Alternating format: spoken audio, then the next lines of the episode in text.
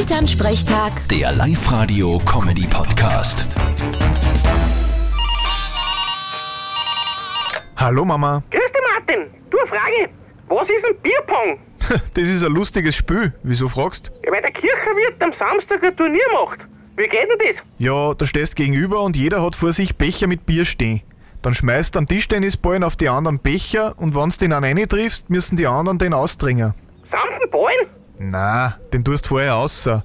Und das Team, bei dem als erstes alle Becher lasern, das hat verloren. Ja, und warum heißt das Bierpong? Na, weil in die Becher Bier ist und du einen Ping-Pong-Ballen verwendest. Also könnte man theoretisch auch Röschelbank spielen. Ja, oder Nussgeistpong. Sicher, aber da ist das Turnier dann relativ schnell vorbei.